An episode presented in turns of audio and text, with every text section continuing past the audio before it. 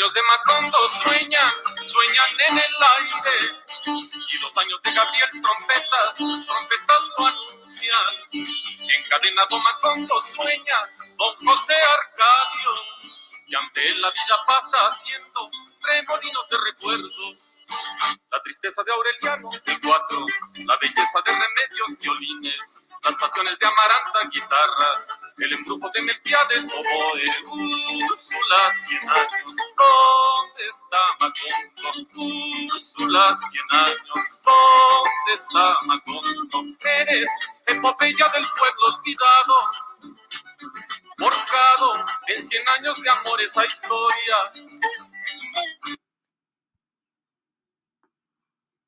Buenas tardes, auditorio. Espero tengas, hayas tenido una excelente mañana y estés pasando un excelente día. Por mi parte, continuando con este proyecto, te agradezco por tomarte un momento de tiempo para escucharme en esta materia de la cual sin duda me considero un apasionado. Recuerda seguir cuidándote y tomar medidas de precaución necesarias para evitar más contagios de esta persistente y aún pandemia COVID-19. Sin más preámbulo, quiero señalar, en primer lugar, que el derecho a la ciudad tiene una intrínseca relación y va ligado a diversos derechos, entre otros, al derecho a la movilidad, indispensable sin duda para un desplazamiento correcto de las personas y para el ejercicio de diversos derechos como la educación, el trabajo, la cultura, la vivienda, entre otros.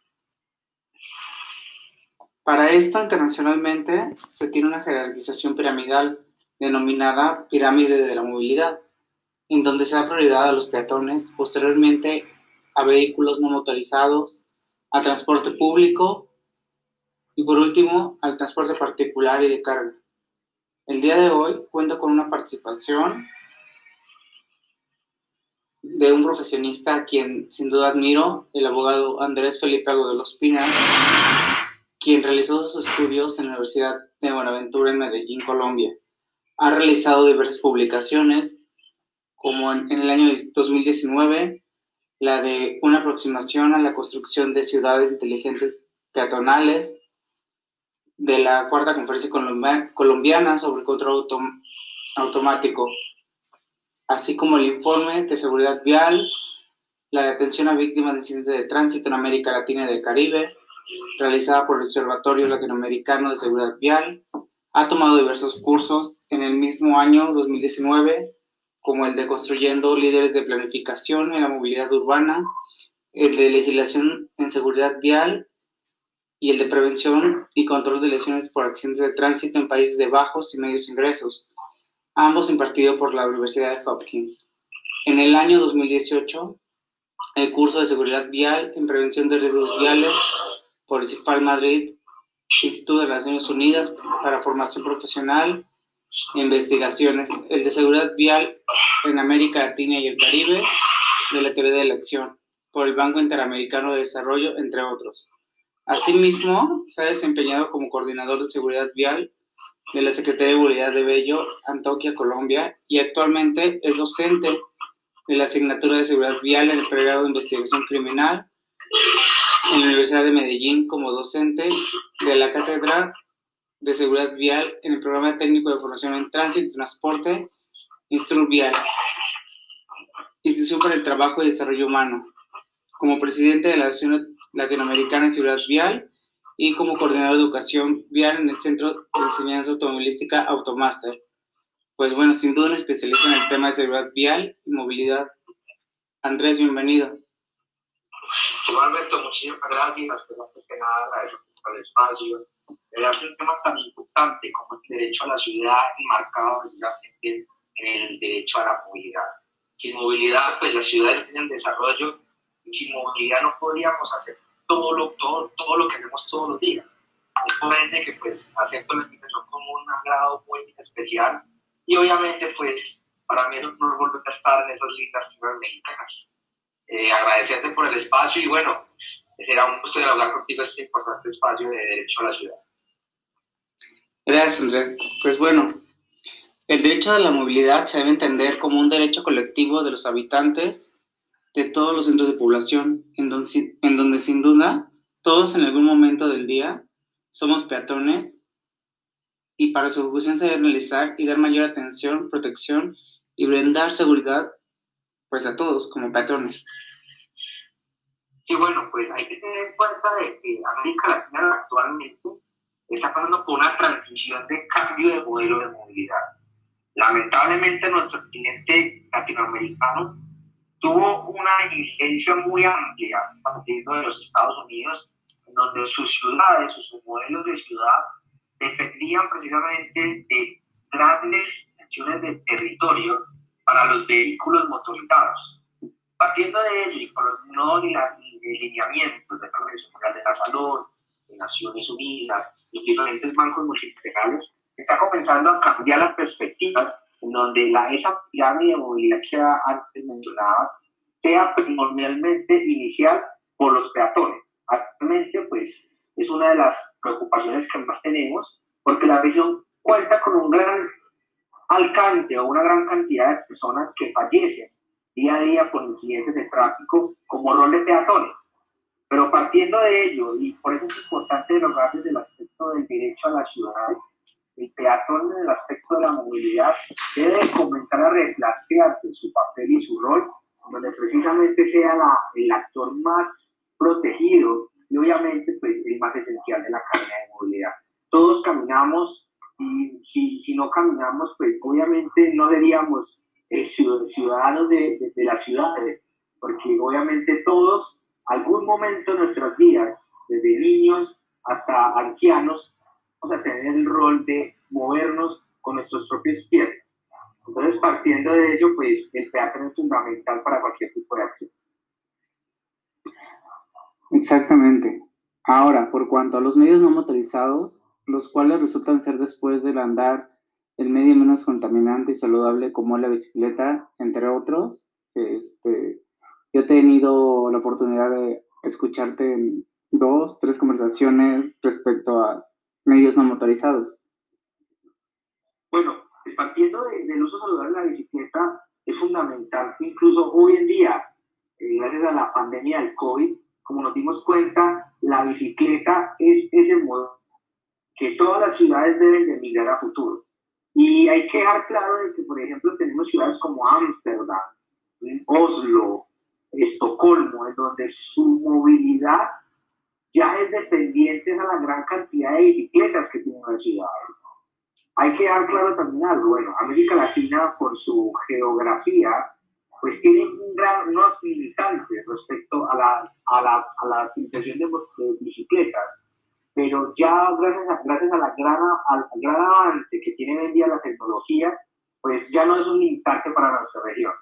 Hoy en día, pues, eh, tengo pues como la, la, la, fortuna de vivir en el país donde tiene la, la, la ciudad con mayor cantidad de extensiones de kilómetros en bicicleta que es Bogotá. Y pues partiendo de ello, es un llamado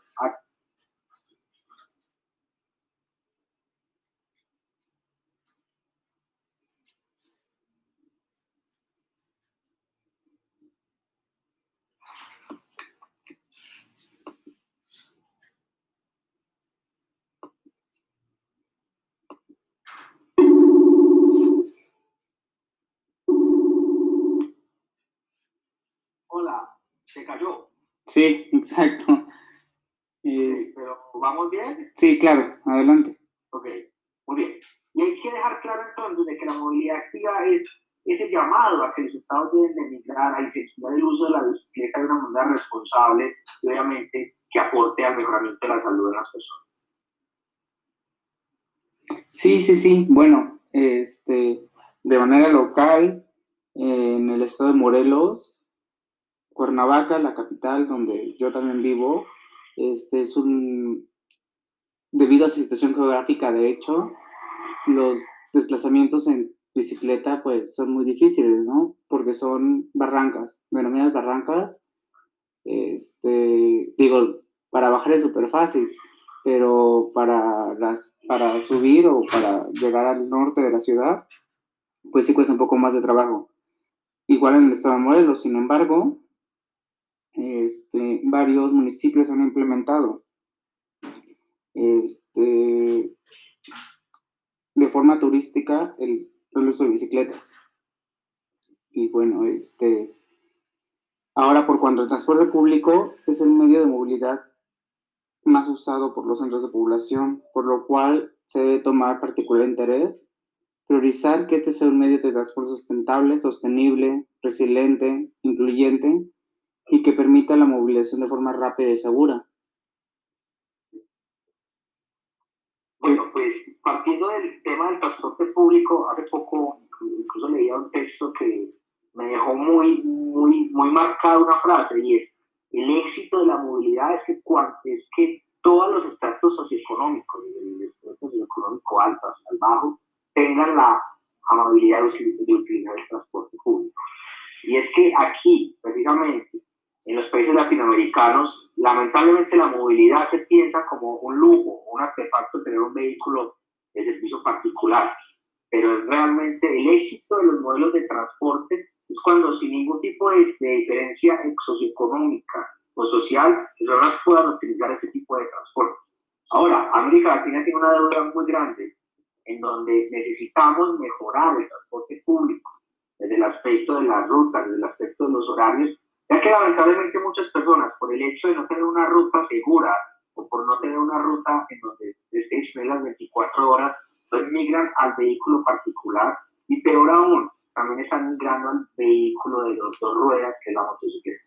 Entonces, es una deuda que se tiene desde la, la, región. No solamente es un problema de México, sino también de muchos países de América Latina donde el sistema de transporte público es caro, es demorado y obviamente pues no es cómodo para las personas que viven en la ciudad. Así es. En la ciudad de Cuernavaca, bueno, en el estado de Morelos, el transporte público, a mi, a mi criterio, queda a merced de los intereses de los concesionarios y desgraciadamente se les olvida el bienestar de la población general. Los vehículos resultan, a mi punto de vista, obsoletos, pues sobrepasan la antigüedad permitida y resultan no ser incluyentes y también demasiado contaminantes. Ahora sé que, pues, bueno, donde vives el transporte público es innovador y está actualizado y cuenta con las condiciones para una movilidad, digamos, bueno, en bienestar. Bueno, pues en, en, la ciudad de Medellín, que es donde vivo, pues es, real. Innovador que, que incluye también la conectividad pero también he tenido la experiencia de viajar a muchos países de América Latina en donde precisamente tienen ese mismo problema. Y es algo que incluso en los países del primer mundo, el transporte público no está concesionado, sino que el mismo Estado facilita precisamente el uso del transporte público. Es el que lo facilita, es el que lo administra. Pero ahora, partiendo de lo que ocurre en nuestro continente, que la gran mayoría de, de transporte público es concesionado, es más la falta de interés o es más la falta de acciones políticas precisamente para que comiencen una innovación en el transporte. Lamentablemente en este momento, pues América Latina cuenta con una gran variedad de flotas de vehículos que del aspecto de la seguridad vial, desde el factor de vehículos seguros, no cumple con las especificaciones técnicas. Y eso hace obviamente que las personas, primero, no se sientan seguras en el transporte público, Segundo, no se sientan cómodas en el transporte público y por ende, pues, perdamos una gran cantidad de personas que todos los días se bajan de un bus para obviamente utilizar una motocicleta o un automóvil particular. Entonces, es más desde un aspecto más de exigencia por parte de los estados a que esas personas que todos los días se enriquecen por el hecho de tener una concesión vehicular sigan precisamente con ese tipo de vehículos que son obsoletos, que generan riesgo a la seguridad vial de las personas y que hoy en día pues esa obsolencia o esa, o esa cantidad de vehículos antiguos pues, hace que en este momento muchas personas pierdan eh, de dejar de utilizar el transporte público en la ciudad. Sí, claro, lo que podemos ver pues más que nada es que no es un transporte incluyente, para personas de la tercera edad, personas embarazadas, personas con alguna discapacidad. Este, bueno, te comento, Andrés, que igual en mi estado, en la administración pasada, existe un proyecto para cambiar este sistema de transporte público este, hacia un sistema masivo de transporte. Y bueno, la, este, no llegó a ver la luz este proyecto, precisamente por eso, porque el cambio de administración pública trae consigo pues nuevos proyectos. Por ejemplo, esta administración actual eh, implementó que, que, los concesionarios pudieran renovar este, sus vehículos a partir de sus posibilidades económicas, cambiando el vehículo por un actualizado menos contaminante, o bien, eh, pues, reacondicionar sus vehículos existentes a lo que en mi caso, pues bueno, deja, deja por muy afuera la inclusión de todas las personas para el uso de un transporte público. Sí, claro, incluso eh, desde, la, desde la Agenda 2030 de Naciones Unidas se habla de una movilidad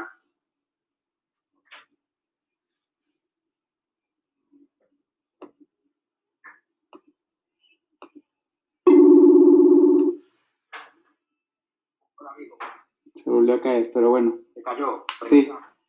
Vale. Cuando no, cuando no contamos con sistemas de transporte que sean incluidos, incluyentes, equitativos, saludables precisamente para las personas, pues ahí es cuando lamentablemente tenemos lo que hoy en día conocemos, una, un sistema de movilidad donde las personas no se sienten a gusto. Y el llamado es precisamente a que tenemos que empezar a construir sistemas masivos que apoyen o que aporten al mejoramiento del medio ambiente.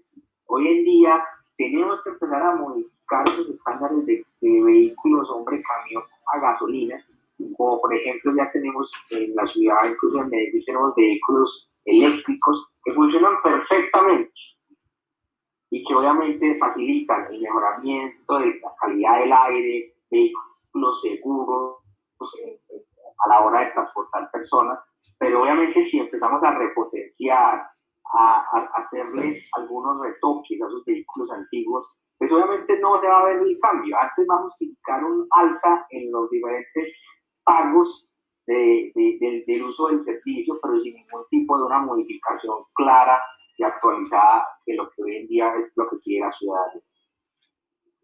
Sí, así es. bueno, pero también considero que pues no todo está, está perdido, está mal, ¿no? En México, este, por ejemplo, si hay sistemas masivos de transporte y sistemas integrados de transporte, como lo es en la Ciudad de México, la ciudad capital, que está el Metrobús, el metro, en el estado de Puebla, en el estado de México y en el estado de Querétaro, entre otros. Digo, mm, desgraciadamente es un avance lento, pero considero que sí debemos de implementar, ¿no? De mayor rapidez sistemas de transporte público. Y bueno, las situaciones actuales también miran hacia descentivar el transporte particular, el cual a mi consideración resulta igual el transporte más contaminante visualmente y ambiental, así como no permite, este, pues, entornos, no sé, digo, se ocupa más espacio en un estacionamiento que, este, que en un parque, en una plaza pública, ¿no? Donde se pueda Claro, pues mira, el, transporte particular en temas de derecho de las ciudades generan varias, varios problemas. Primero, obviamente, está el aspecto del derecho ambiental o, la, o el medio ambiente, uno de los grandes problemas que genera el, el transporte particular. La alta contaminación del ruido también hace que las ciudades se, se, se manejen de diferentes formas y obviamente de diferentes dinámicas cuando nuestras ciudades latinoamericanas fueron construidas, pues fueron construidas en base a la movilidad. Entonces no tenemos calles seguras, no tenemos espacios de diálogo o de tranquilidad para la ciudadanía, sino que antes al contrario, tenemos espacios ruidosos, espacios con alta cantidad de contaminación, donde pues realmente actualmente ya esto no es viable para una ciudad. Las ciudades latinoamericanas tienen que cambiar su forma de ver, su forma de planear empezar a hacer ciudades más resilientes con el peatón, con tráficos calmados, sacar el gran tráfico de vehículos que tenemos de, los, de, de las colonias, en este caso pues como se les dice a los diferentes barrios en México, pero del vehículo debe empezar a desestigar. Ahora, Hoy en día la, ciudadanía se pregunta, bueno, ¿por qué me reduces un carril y por qué pones bicicleta? Es la nueva, es la nueva mecánica de la ciudad. De las ciudades hoy en día no pueden continuar construyendo carreteras y carreteras, porque ya está científicamente demostrado con informes y acciones de que por más carreteras que hagamos nuevas, pues lamentablemente no se va a mejorar el problema de la seguridad y de la movilidad en las ciudades. Es empezar a, a estimular el vehículo, las personas no regresen al transporte público, que es algo muy complicado, por eso necesito un transporte público eficiente, seguro y obviamente agradable para las personas, porque así vamos a disminuir la cantidad de contaminación ambiental, contaminación del ruido, y obviamente pues los grandes atascos que todos los días las ciudades viven por producto a que tenemos una gran dependencia del vehículo particular. Así es. Y aunque sin duda se trata de incentivar el transporte particular, hoy por hoy pues sigue siendo una realidad, ¿no? Y se conjuga contra los otros medios de movilidad, incluyendo el de carga. Y no estés de acuerdo conmigo, que se debe premiar y poner atención primordial a los grupos, pues ya lo dijimos, ¿no? Más vulnerables, a los más empobrecidos, a los más desfavorecidos. De igual forma es necesario reconocer que este derecho, en su naturaleza jurídica, tiene intrínseca relación con derechos civiles, políticos, económicos, sociales, culturales, ambientales, y que debemos trabajar a favor del derecho a la ciudad y el derecho a la movilidad, que son detonadores del derecho al trabajo, a la seguridad social, a la, a la salud pública, a los servicios públicos, a la alimentación, al vestido, a la educación, a la cultura, a la información, la participación ciudadana, la convivencia, la reunión y la manifestación pacífica, el acceso a la justicia, el respeto a, el respeto a la prioridad al medio ambiente sustentable y a la herencia cultural, sin importar que sea cualquier población, ya sea metrópoli, una urbe, una villa, un pueblo, no sé, tú dime, Andrés. Sí, obviamente, pues el derecho a la movilidad tiene una relación intrínseca con el derecho a las ciudades. Eh, la invitación es a empezar a generar ciudades donde su forma de pensar de frente a la, al vehículo empiece a cambiar. Hoy en día ya las, las ciudades no pueden continuar dependiendo de una manera tan grande de un vehículo particular. Necesitamos construir son ciudades que sean más resilientes, que sean más acogedoras, en donde principalmente cuando se esté construyendo nuevas, nuevas, una nueva hábitat, pues sea una hábitat compuesta por urbanizaciones, casas, pero también opciones laborales, porque lamentablemente hoy en, nuestro continente nos está construyendo un montón de hábitat o un montón de urbes que quedan a kilómetros de la zona donde se trabaja. Y obviamente así, pues yendo en contravía de lo que hoy se busca, que es desestimular el transporte público, eh, perdón, el transporte particular. Hay que dejar claro de que sin movilidad, pues no tenemos acceso a muchos servicios que día a día la ciudad necesita, como el, el, servicio de la educación, el trabajo, la justicia, como la hablabas. Entonces aquí se habla, y incluso es uno de los temas que menos los estados eh, les prestan atención, y es empezar a construir movilidad sostenible, sustentable con el medio ambiente, pero también con la ciudadanía. Nosotros no podemos continuar tolerando de que hoy en el mundo, el día de hoy, por ejemplo, en esta entrevista, mueran mil jóvenes producto a los, a los siniestros de tráfico y mueran 500 niños de 0 a 10 años que no tenían la culpa por una mala toma de decisión de una persona que va conduciendo un vehículo particular o público. Entonces, eh, es fundamental el derecho a la movilidad, que se junte con el derecho a la ciudad. Incluso es, es muy interesante porque ese contexto de derecho a las ciudades no se toca mucho en los países latinoamericanos. En México sí tiene una gran relevancia, pero lo que es de México hacia abajo no, no, no es muy escuchado por los abogados. Entonces, eh, es un gran reto que se tiene en las ciudades latinoamericanas de, empezar a llevar este lenguaje de las ciudades, porque es donde vivimos y es obviamente donde habitamos todos los días. Así es, Andrés. Y bueno, este, pues, ¿qué te puedo decir? Este, para no hacer más largo este episodio para el público, que en realidad, este, pues esos episodios se pueden hacer cortos por, pues para que sean escuchados por todo el mundo y entendibles por todo el mundo, pues agradezco que hayas aceptado la participación en este episodio y bueno, nos queda trabajar en el tema al respecto. Claro que sí, no. Eh, encantado de, estar acá en este, este importante espacio. Es un espacio, obviamente, donde busca precisamente el mejoramiento de la movilidad en las ciudades latinas. Y bueno, siempre sabes que estamos aquí atentos a tu llamado y obviamente a tu invitación. Muy bien, pues muchas gracias, Andrés. Y a ti, público, pues a No, a ti, a, ti un gusto y bueno, pues cuando quieras ya sabes que acá desde la hermosa Medellín estaremos atentos a tu llamado y obviamente apoyamos.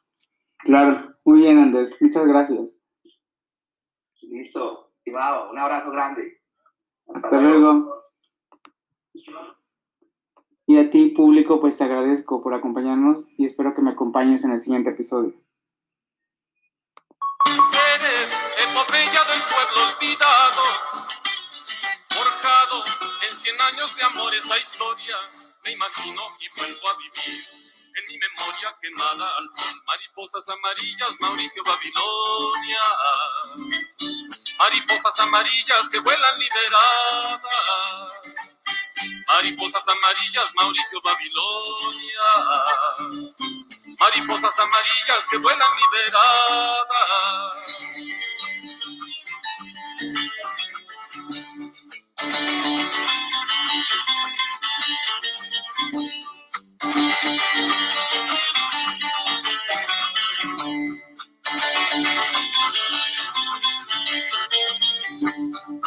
Cien años de Macondo sueñan, sueñan en el aire.